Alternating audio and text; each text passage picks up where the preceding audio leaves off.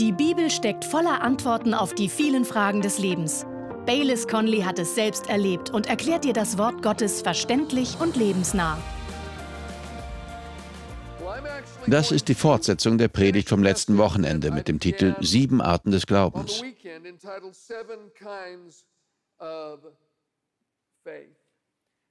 Wir haben vier verschiedene Arten von Glauben angeschaut. Die letzte war Kleinglaube. Und wir haben herausgefunden, dass man Kleinglauben an vier Merkmalen erkennt. Erstens, Kleinglaube macht sich Sorgen. Zweitens, Kleinglaube gerät in Panik, wenn Sturm aufkommt. Drittens, Kleinglaube beschäftigt sich mehr mit den Umständen als mit dem Retter.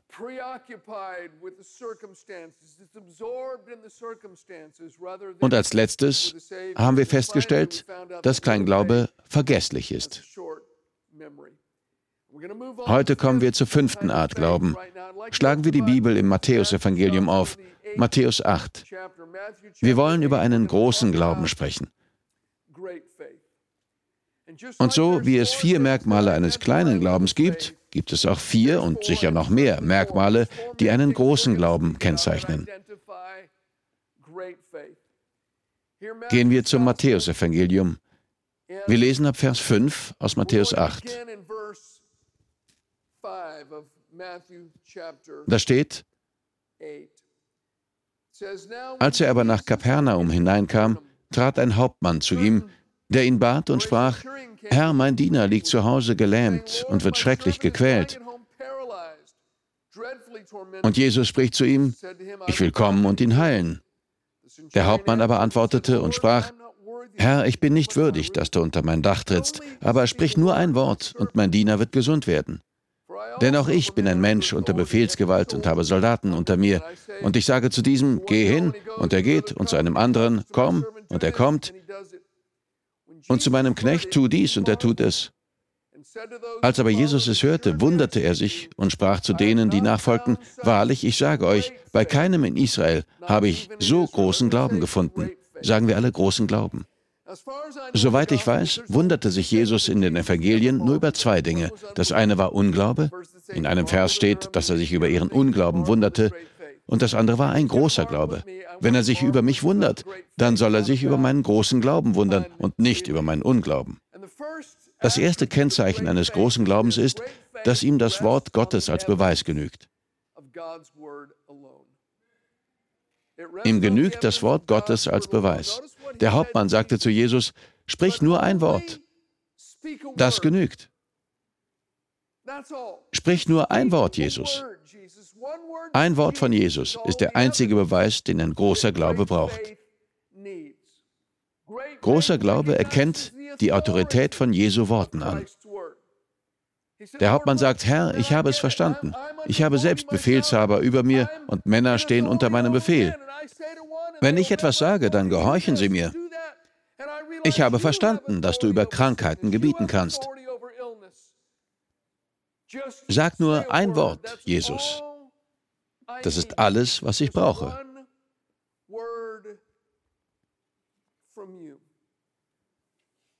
Wir sollen sagen, Herr, nur ein Wort zu meiner finanziellen Situation.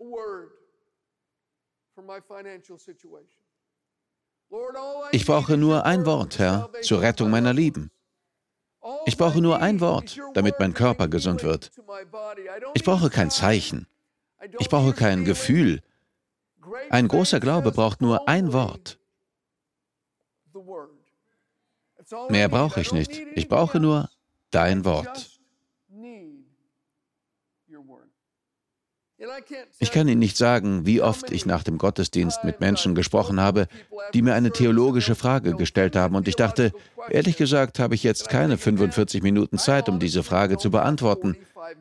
Manchmal würde es sogar länger dauern, um so eine Frage zu beantworten. Eine gute Frage, eine tiefgründige Frage, manchmal eine sehr wohlüberlegte Frage. Aber ich hatte gerade eine Predigt hinter mir und musste nach Hause zu meiner Familie, wie alle anderen auch. Und vielleicht wollten auch noch andere Leute mit mir reden oder wollten, dass ich für sie bete. Ich hatte in diesem Moment ehrlich gesagt keine 45 Minuten oder Stunde Zeit, um mich mit ihnen hinzusetzen und eine Bibelarbeit zu machen. Und deswegen sage ich dann oft, das ist eine großartige Frage, aber ich habe ehrlich gesagt gerade nicht die Zeit, um Ihnen eine zufriedenstellende Antwort zu geben. Aber ich habe schon einmal darüber gepredigt. Ich weiß, was wir machen. Just dealing with that question and related things. I'll tell you what we're going to do. Und dann nehme ich einen Zettel, schreibe den Namen der Predigt oder Predigtreihe darauf und sage, gehen Sie damit zum Buchladen und geben Sie ihnen das. Dann setze ich meine Unterschrift darunter und schreibe, gib bitte so und so die Predigtreihe über das Sprachengebet oder was es auch ist. Und dann unterschreibe ich mit meinem Namen. Und dann geht die Person zum Buchladen an die Kasse und sagt, geben Sie mir bitte die und die Predigt zu dem und dem Thema. Der Mitarbeiter an der Kasse hat sich ja schon manchmal gefragt, wie bitte? Ich soll Ihnen die einfach geben? Ja, Pastor Bayless hat das gesagt. Er hat es mir versprochen. Hier steht es. Und dann bekommt derjenige diese Predigt. Ob wir Heilung brauchen oder worum es auch gehen mag, wir müssen nur sagen, Gott hat es gesagt. Ich habe sein Wort. Mehr Beweise brauche ich nicht. Und dann zeigen wir auf 1. Petrus 2, Vers 24. Durch seine Wunden sind wir geheilt. Oder wenn zwei von euch auf der Erde übereinkommen, irgendeine Sache zu erbitten, so wird sie ihnen von meinem Vater im Himmel gegeben werden. Was wir bitten, wird geschehen. Das ist mein Beweis. Matthäus 18, Vers 19. Wenn ich mich mies fühle und der Teufel mich mit Verdammnis überhäuft, weil ich versagt habe, obwohl ich Gott meine Sünden bekannt habe, dann kann ich sagen, Vielleicht habe ich nicht das Gefühl, dass mir vergeben ist, aber mir ist vergeben. Das kostbare Blut Jesu hat mich reingewaschen. In 1. Johannes 1, Vers 9 steht, wenn wir unsere Sünden bekennen, ist er treu und gerecht und vergibt uns unsere Schuld und reinigt uns von aller Ungerechtigkeit. Das ist mein Beweis. Er ist mit dem Blut Jesu unterzeichnet. Mehr Beweise brauche ich nicht. Ich brauche keine Gefühle. Einem großen Glauben genügt Gottes Wort als Beweis.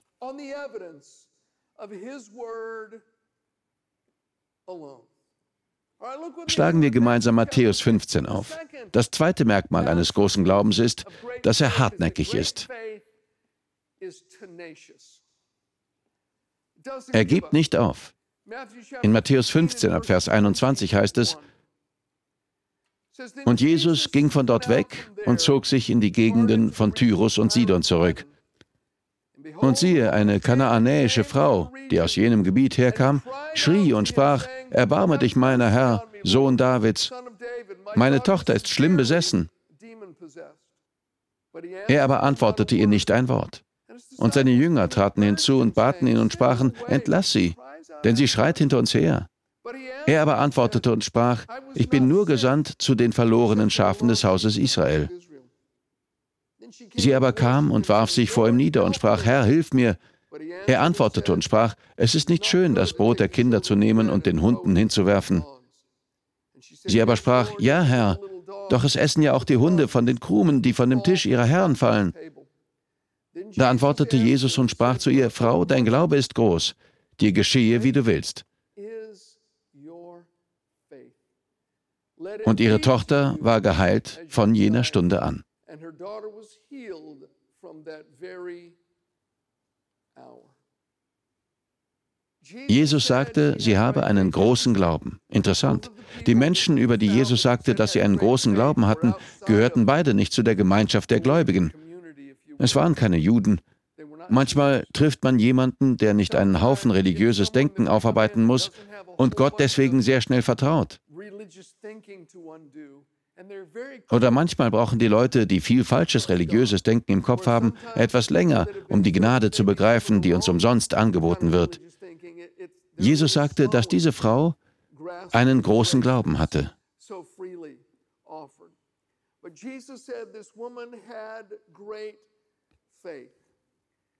Ein großer Glaube gibt nicht auf, wenn es so wirkt, als würde der Himmel schweigen. Die Frau ruft, Herr, meine Tochter, hilf mir. Doch da steht, er antwortete ihr nicht ein Wort. Sie wusste, dass Jesus es konnte, und sie gab nicht auf, bis sie ihr Wunder bekam. Unsere Tochter Rebecca ist jetzt 31 Jahre alt. Ich erinnere mich oft daran, wie sie als kleines Mädchen war. Sie akzeptierte nie ein Nein.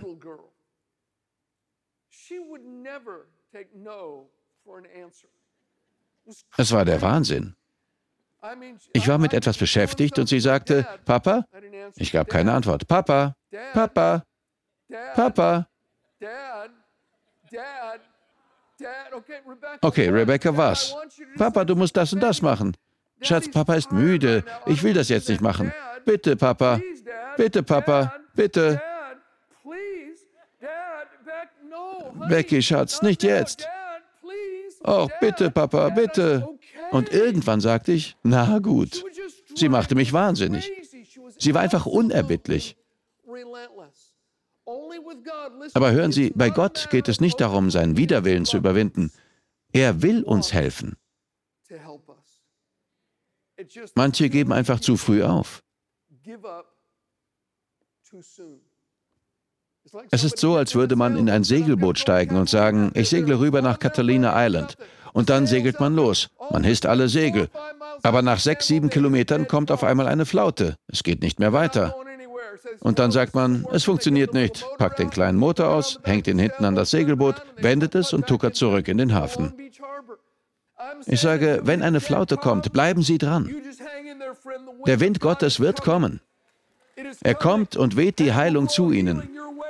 Er treibt ihre Familienmitglieder in die Familie Gottes hinein. Er bläst die Dinge, die sie brauchen, zu ihnen hin.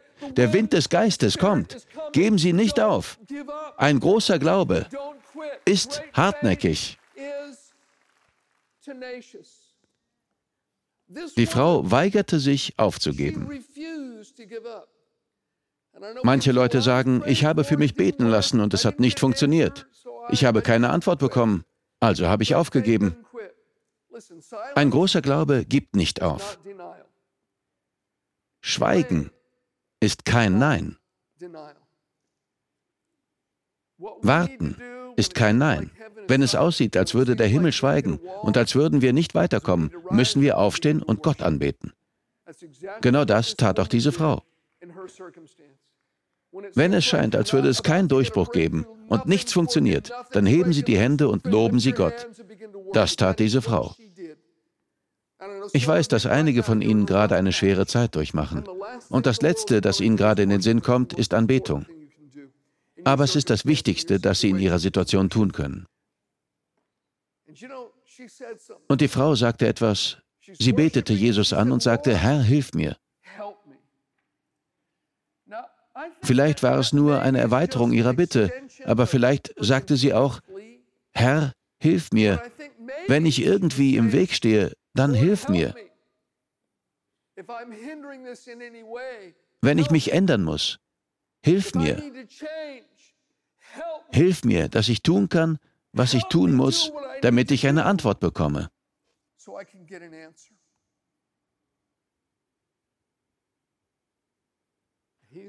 Und er ist treu. Er ist treu. Ich hatte einen Freund, der Prediger war. Er ist jetzt schon seit einigen Jahren im Himmel. Er war Pastor mehrerer kleiner Kirchen und machte seine Sache sehr gut. Die Kirchen blühten auf. Sie waren nicht sehr groß, aber es lief gut. Und er lebte immer im Pfarrhaus. Seine Familie war gut versorgt. Aber dann, sagte er, sprach Gott zu ihm. Und er erzählte, Gott sagte mir, dass ich reisender Evangelist werden sollte. Aber ich wollte das nicht. Ich dachte, was wird dann aus meiner Familie? Als Pastor einer Kirche habe ich Sicherheit. Wir haben ein Pfarrhaus, ich habe ein kleines Einkommen, aber wir sind versorgt. Wie sollen wir zurechtkommen, wenn ich als Evangelist auf Reisen gehe? Das war vor vielen Jahren im Mittleren Westen. Er dachte, wie soll ich die Kleider und die Ausbildung meiner Kinder bezahlen? Wie die Miete? Als Pastor gehört das Pfarrhaus dazu, aber was soll ich nun machen? Doch er gehorchte Gott. Er arbeitete ein Jahr lang auf der Straße und lebte praktisch von der Hand in den Mund. In den Versammlungen hatten sie große geistliche Erfolge, aber seine Kinder hatten keine neuen Kleider. Sie waren mit der Miete im Rückstand. Sie hatten einfach nicht genug. Er fing an darüber zu beten und las Jesaja 1, Vers 19, wo Gott sagt: Seid ihr willig und gehorsam, so sollt ihr das Gute des Landes essen. Er sagte, als ich diesen Vers las, Seid ihr willig und gehorsam, so sollt ihr das Gute des Landes essen, sagte ich zu Gott, Herr, du sagst hier nicht die Wahrheit. Denn ich habe das getan und esse nicht das Gute des Landes. Und wenn ich Gutes essen kann, dann kann ich auch Gutes tragen, Gutes fahren und gut leben. Er war nicht habgierig. Er sagte nur, Herr, ich weiß, dass du mich versorgen kannst, aber du hast deinen Teil der Abmachung nicht eingehalten. Und dann, sagte er, sprach der Herr zu mir. Er sagte, lies es noch einmal. Also las er es noch einmal. Da sagte der Herr zu ihm, da steht, seid ihr willig und gehorsam. Ja, du warst gehorsam, aber du hast es nicht gern getan. Du hast mir gehorcht, aber nur widerwillig. Er sagte, es dauert nicht lange, damit sich ein Mensch ändert. Innerhalb eines Augenblicks hatte ich meine Einstellung geändert und sagte, Herr, du hast recht, ich bin willig, ich bin willig, ich bin willig. Er änderte seine Einstellung und beinahe sofort, sagte er, gingen unerwartete Türen des Segens auf und es strömten mehr materielle Dinge in sein Leben, sodass er seine Familie versorgen konnte. Manchmal vertrauen wir Gott, aber es scheint, als würde der Himmel schweigen. Wir kommen keinen Schritt voran. Selbst die Jünger machten der Frau keinen Mut. Sie sagten, Herr, kannst du sie nicht loswerden? Wenn man die Stellen anschaut, an denen diese Geschichte erzählt wird, sieht man, dass sie eigentlich eine Pause machen wollten. Und nun ruinierte diese Frau ihren Urlaub. Also versuchten sie, sie loszuwerden. Und Jesus beleidigt sie sogar. Es ist nicht richtig, das Brot der Kinder zu nehmen und den Hunden hinzuwerfen. Er meinte damit die göttliche Ordnung. Zuerst war er zu den Juden gekommen und dann zu den Heiden. Es gab vieles, von dem sie sich hätte entmutigen lassen können, aber sie lobte ihn und sagte, Herr, hilf mir. Wenn Sie nicht weiterkommen und keine Antworten erhalten, dann beten Sie an und sagen Sie, Herr, hilf mir. Muss ich etwas ändern, etwas anders machen? Wenn er es Ihnen zeigt, dann tun Sie es. Wenn nicht, bleiben Sie einfach standhaft. Er ist treu und ein großer Glaube ist hartnäckig. Das dritte Merkmal eines großen Glaubens ist, dass er selbstlos ist. Beide, sowohl der Hauptmann als auch die Frau, gebrauchten ihren Glauben für andere. Das ist wichtig. Ein großer Glaube tritt für andere vor Gott. Wir müssen über unsere persönlichen Bedürfnisse und Wünsche hinausschauen und unsere geistlichen Möglichkeiten für andere nutzen.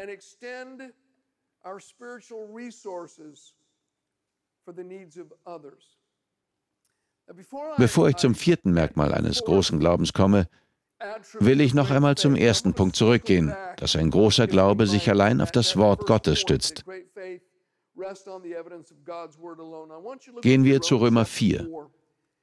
Ich will das noch einmal betonen, bevor wir zum vierten Merkmal kommen, weil es hier im vierten Kapitel des Römerbriefes so deutlich geschrieben steht.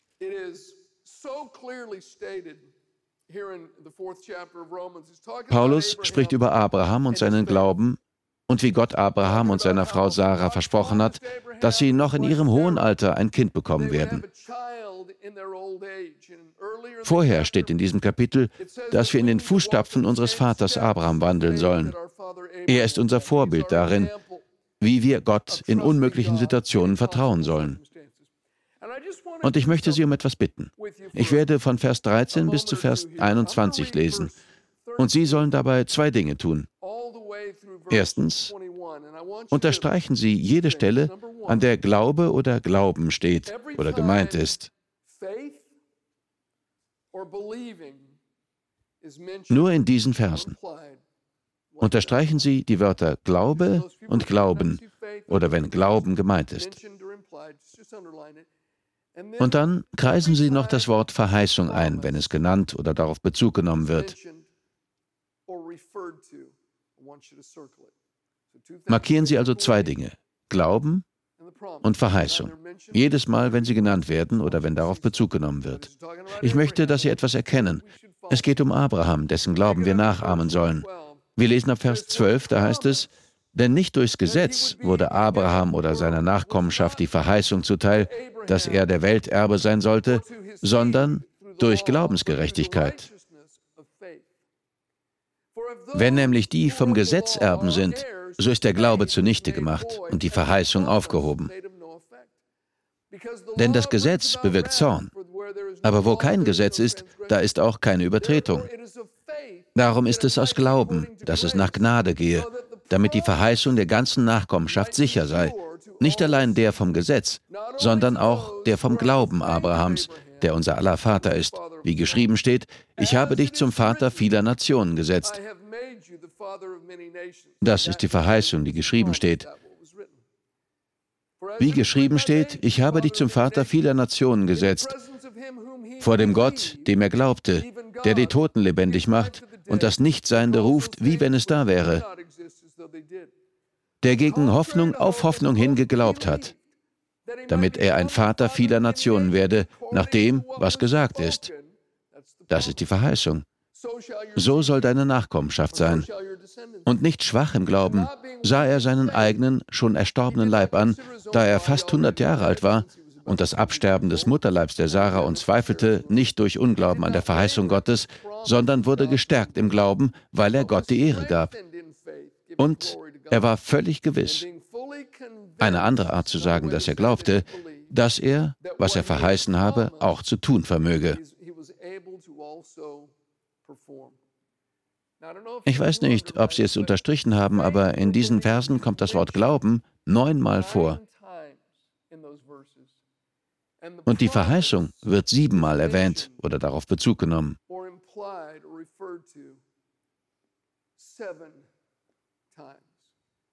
Ohne Verheißungen gibt es keinen Glauben.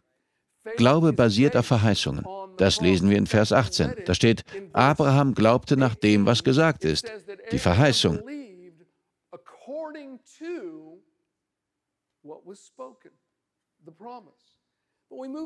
Kommen wir zum vierten Merkmal. Das vierte Kennzeichen eines großen Glaubens ist, dass er Gott im Voraus lobt. Gehen wir noch einmal zu Vers 19. Da heißt es, und nicht schwach im Glauben sah er seinen eigenen, schon erstorbenen Leib an, da er fast 100 Jahre alt war, und das Absterben des Mutterleibs der Sarah, und zweifelte nicht durch Unglauben an der Verheißung Gottes, sondern wurde gestärkt im Glauben, weil er Gott die Ehre gab. Ein starker Glaube ist das gleiche wie ein großer Glaube. Er wurde gestärkt im Glauben, weil er Gott die Ehre gab. In der Amplified Bible heißt es, er wurde stark durch seinen Glauben, als er Gott Lob und Ehre gab. Und in der Living Bible steht, er lobte Gott für den Segen, bevor er ihn bekommen hatte.